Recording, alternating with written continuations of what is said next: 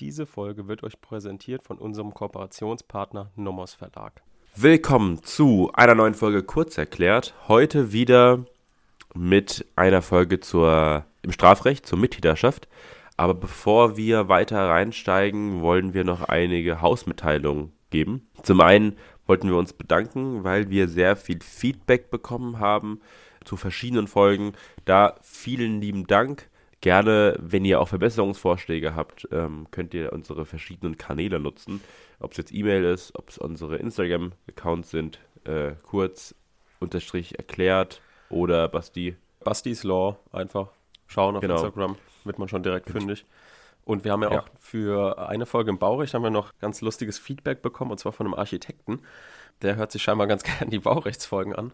Freut uns natürlich sehr, auch wenn es jetzt nicht für Praktiker, also wahrscheinlich ist es schon für Praktiker gemacht, aber äh, vor allem eigentlich für Studierende. Aber gut, freut uns, wenn dieser Architekt damit was anfangen kann. Und wir, dürf, wir dürfen auch einen neuen Mitarbeiter in unserem Team begrüßen, den Lukas, der ist so ein bisschen zuständig jetzt für äh, Social Media, weil wir das einfach zeitlich nicht mehr schaffen. Deswegen haben wir da jetzt jemanden, der das so ein bisschen managt. Also wenn ihr in Zukunft vor allem auf dem Kurzerklärt-Account mit jemandem schreibt, dann ist das meistens wahrscheinlich Lukas und nicht wir. er gibt das natürlich weiter, aber ja, soweit. Kosch, hast du genau. noch was? Nee, aber nur noch was dazu. Ist ja auch Jurist, also ist jetzt nicht fachfremd. Deswegen wahrscheinlich auch ein bisschen hilfreich, dass da jemand ist, der ein bisschen versteht, wenn da Kritik oder Fragen oder Anregungen sind, um was genau. es geht. Ist so ein bisschen auf deinem Stand dann, ne? Mm, ganz bestimmt. Gut, dann lass uns in die Mittäterschaft einsteigen.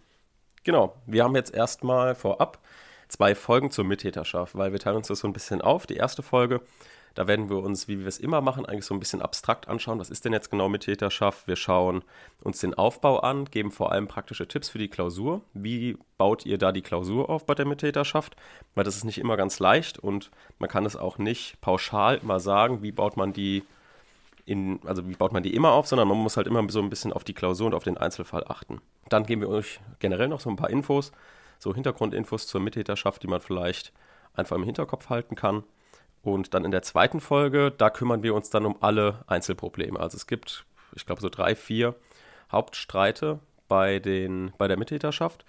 Und die werden wir uns da ganz genau anschauen. Und dann habt ihr einmal so einen abstrakten Überblick und dann nochmal eine Folge, wo alle Probleme aufgelistet sind. Aber jetzt erstmal in der ersten Folge zum, zum Aufbau. Und da haben wir jetzt erstmal ein paar praktische Tipps generell für den Aufbau in der Klausur. Also jetzt nicht, wie baut man die Mittäterschaft an sich auf, sondern wie baut man das in der Klausur ein. Genau, da ist natürlich der erste Tipp, nachdem ihr den Sachverhalt gelesen habt, der kann unterschiedlich aufgebaut sein, aber am Ende ist auf jeden Fall ein Bearbeitervermerk. Den müsst ihr auf jeden Fall lesen, nicht so wie ich. In der, Im Examen habe ich den einmal, habe ich da äh, was überlesen. Also solltet ihr ihn wirklich ganz genau lesen. Dort ist nämlich meistens aufgelistet, okay, ihr ähm, müsst A, B und C prüfen. Und vielleicht waren an der Tat irgendwie sogar auch noch der D beteiligt. Aber dann steht unten halt, okay, nur A, B und C. Das heißt, ihr müsst den D nicht prüfen. Und wer den D halt prüft, nimmt sich einerseits einfach super viel Zeit und wirkt total unprofessionell. Und der Klausurenkorrektor ist schon mal direkt angepisst. Deswegen immer gut den Bearbeitervermerk lesen. Und gerade wenn halt jetzt mehrere Tatbeteiligte sind, vielleicht mehrere Tatkomplexe, dann gibt es keinen zwingenden Aufbau, sondern da muss man halt gucken, wie es im Einzelfall passt. Und da gibt es mehrere Möglichkeiten, die dienen natürlich alle eurer Übersichtlichkeit. Also es ist nicht prinzipiell falsch, wenn ihr einen anderen Aufbau wählt oder einen, der unübersichtlich ist, aber ihr schadet einmal euch damit, logischerweise, weil ihr vielleicht den Überblick verliert und ihr schadet auch eurer Klausur, weil der Klausurenkorrektor dann natürlich durcheinander kommt und vielleicht nicht mehr weiß, ach, was hat er denn jetzt hier geprüft und so. Und es ist einfach immer besser, einen logischen, strukturierten, übersichtlichen Aufbau zu haben. Da gibt es mehrere Möglichkeiten. Grundsätzlich prüft er ja die tatennächste Person, das hatten wir ja letzte Folge schon gesagt, zuerst. Also, wenn jemand zum Beispiel in ein Haus eingebrochen ist und der andere, der hat nur Sachen im Vorfeld gemacht und steht vielleicht draußen, aber der andere verwirklicht wirklich alle Tatbestandsmerkmale selbst, alleine und der andere nicht alle. Dann prüft er erst, den Tatnächsten als Alleintäter. Also da sprecht ihr die Mittäterschaft gar nicht an. Ihr prüft nicht den Paragraph 25 Absatz 2, gar nichts. Ihr sagt einfach, das ist der Täter. Und dann, wenn ihr dann zu dem nicht Tatnäheren, sondern zu demjenigen kommt, der weiter weg von der Tat ist, also der Mittäter, Da prüft ihr dann die Mittäterschaft. Und zwar prüft ihr die dann so, dass ihr die Tatbestandsverwirklichung, die der Tatnähere ausgeführt hat und der andere Mittäter nicht, die rechnet ihr dem Mittäter jetzt zu. Und dann kommt jetzt Paragraph 25 Absatz 2 ins Spiel. Aber das heißt, so wählt ihr hier den Aufbau. Dann gibt es natürlich noch, dass beide Täter identische Handlungen vollziehen, also beide exakt alles gleich machen. Dazu habe ich mal ein kleines Beispiel. Also A und B gehen äh, in die Wohnung des C oder brechen in die Wohnung des, äh, des C ein und durchwühlen den Schreibtisch und nehmen einige Wertpapiere und äh, eine größere Menge Bargeld mit. So, da habt ihr also einen Sachverhalt, wo A und B beide alle Handlungen zusammen machen. Und hier habt ihr dann jetzt die Möglichkeit, eben nicht, wie ich eben erklärt habe, den Tatnäheren zuerst zu prüfen, sondern hier könnt ihr schon beide zusammen prüfen. Und das spart euch einerseits Zeit, andererseits zeigt ihr auch dem Korrektor, guck mal, ich weiß, wie man hier differenziert zwischen Tatnäherem und Tatnichtnäherem und wenn beide gleich viel verwirklichen. Und hier müsst ihr dann auch nicht mehr groß irgendjemandem was zurechnen. Das müsst ihr natürlich ansprechen, aber hier stellen sich diese Zurechnungsprobleme jetzt grundsätzlich nicht, weil beide ja sowieso alle Tathandlungen zusammen ausführen.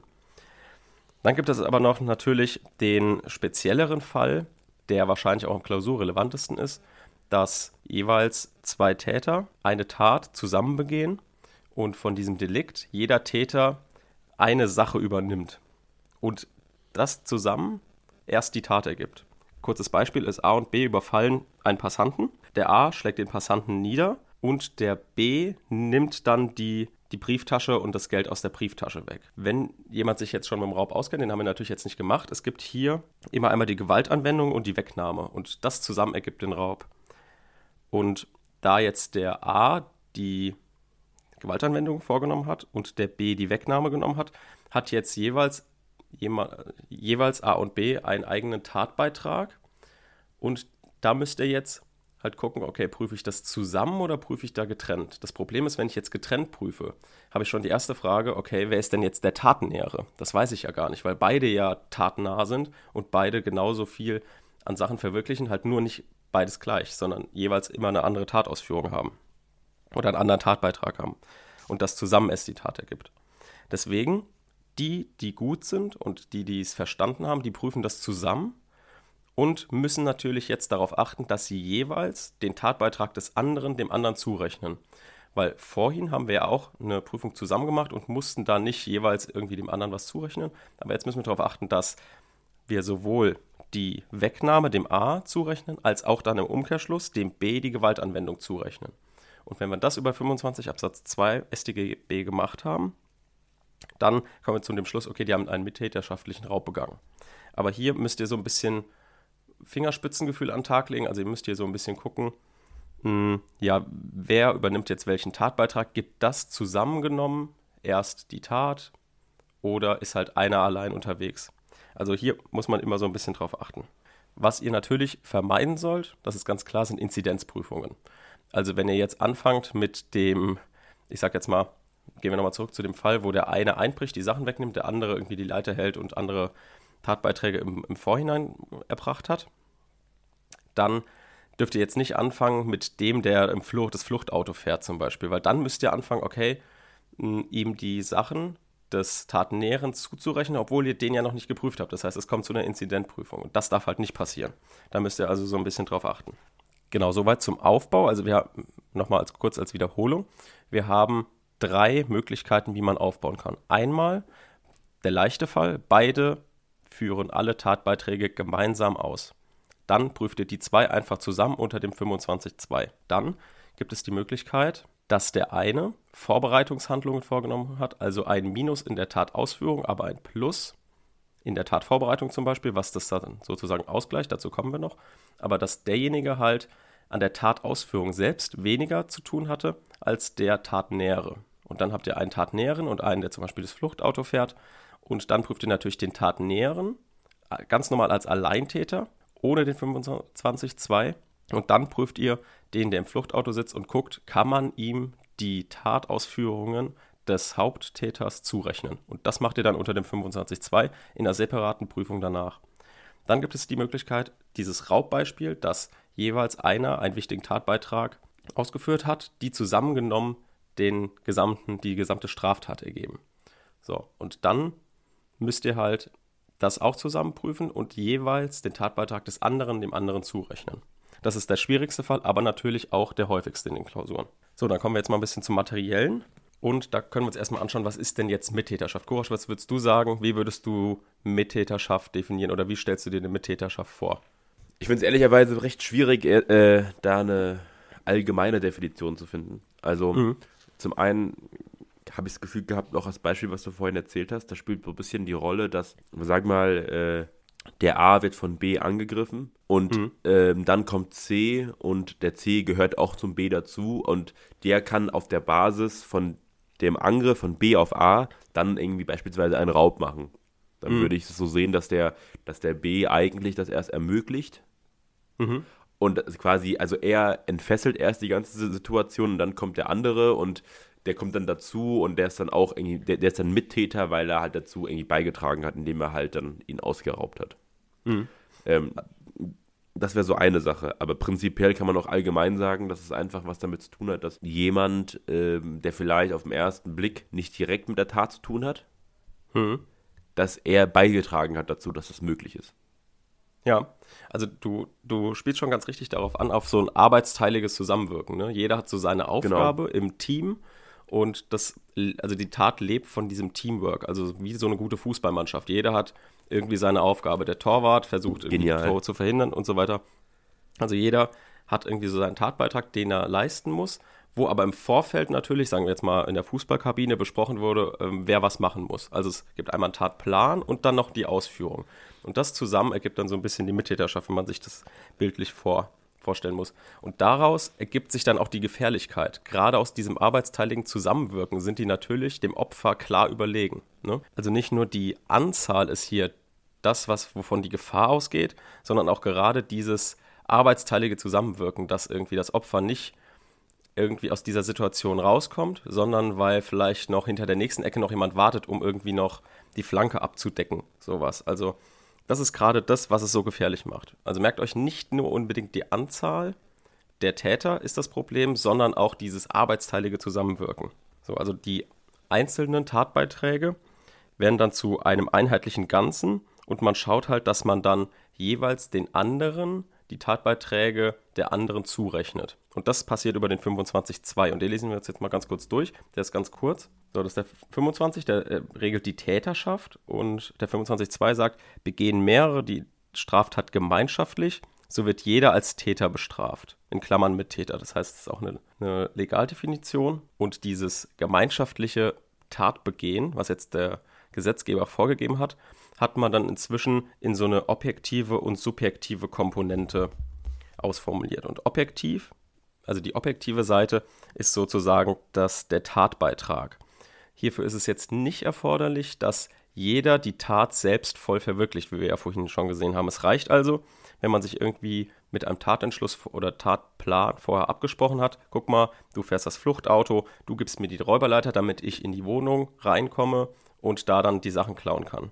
Dann ist derjenige, der natürlich reinkommt, um die Sachen zu klauen, derjenige, der das meiste verwirklicht, wahrscheinlich sogar jedes Tatbestandsmerkmal. Aber die anderen, die geben ihm so eine Hilfe, dass auch mit ihnen die Tat steht und fällt. Das ist immer ganz wichtig, diese, diese, diese Argumentation. Mit dem, der die Räuberleiter gibt, mit dem steht und fällt die Tat, weil zum Beispiel keine Leiter in der Nähe war oder sonst was. Derjenige, der das Fluchtauto fährt, gibt denen gerade die Möglichkeit, die Tat auszuführen, weil sie anders nicht da wegkommen. Also nach der herrschenden Meinung reichen auch Vorbereitungshandlungen oder kleinere Handlungen aus und wenn sie sogar gar nicht am Tatort sind, was in der nächsten Folge eine Rolle spielt, dann kann das sogar durch ein Plus in der Tatvorbereitung ausgeglichen werden, dass sie in der Tatausführung gar nichts machen, noch nicht mal irgendwie eine Räuberleiter geben oder das Fluchtauto fahren. Dann gibt es noch so die Möglichkeit, auch anderen Tätern alles zuzurechnen, wenn sie nichts machen, auch wenn sie in der Vorbereitungshandlung nichts gemacht haben. Also das, davon spricht man von der alternativen Mittäterschaft. Also wenn man zum Beispiel nicht weiß, welchen Weg das Opfer, das man überfallen will, wählt, stellen wir an dem Weg X und an dem Weg Y, stellen wir jeweils einen Typ auf, der den überfallen soll. Das Opfer geht ja logischerweise nur entweder Weg X oder Weg Y.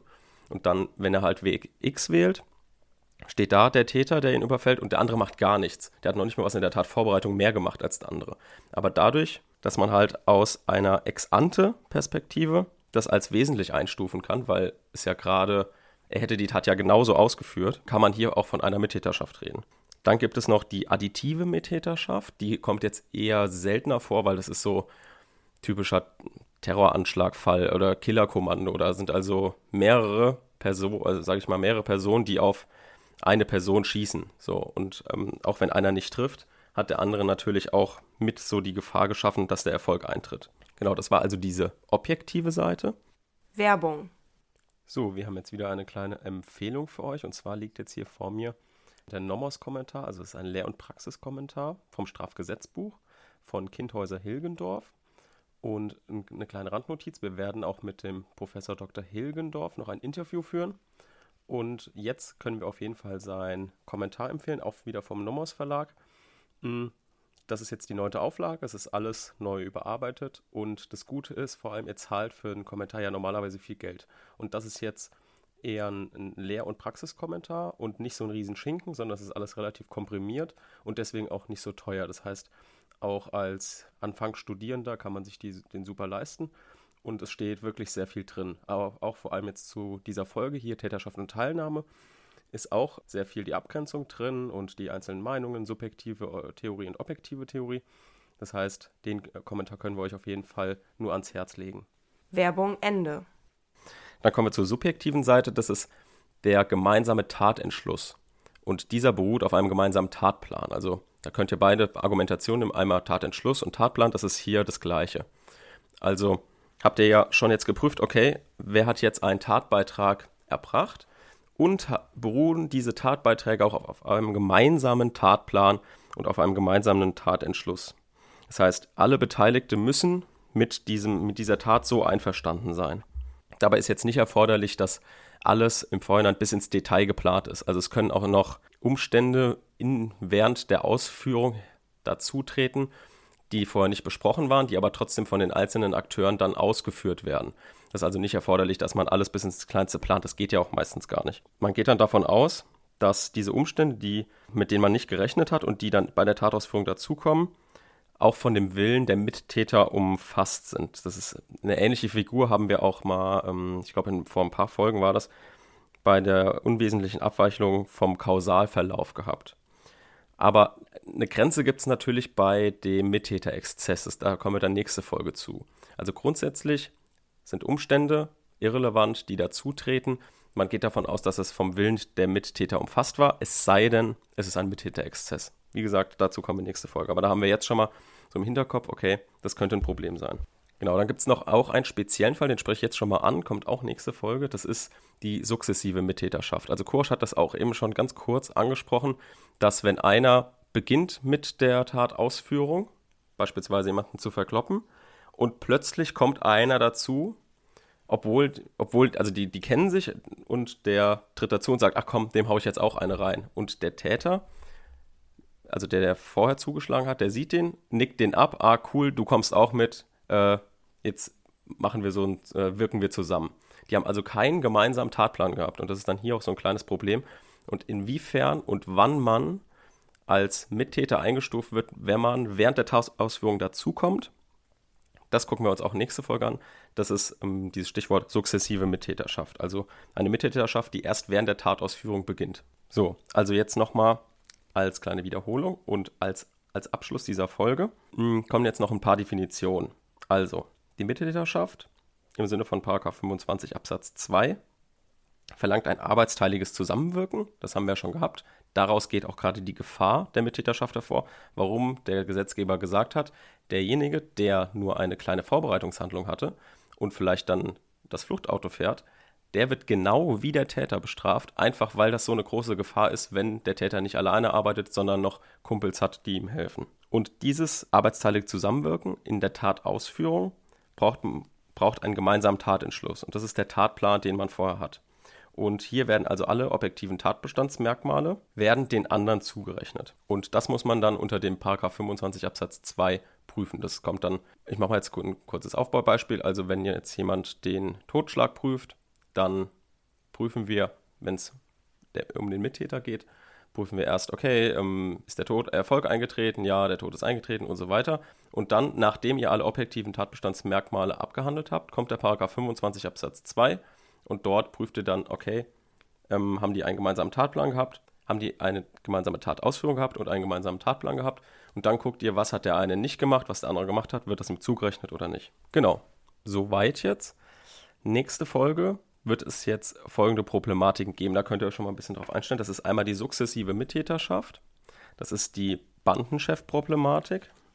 Das ist der Mittäterexzess. Das ist die Auswirkung des Error in Persona auf den Mittäter. Und dann schauen wir uns nochmal die Lossagung vom Tatplan an, während der Tatausführung.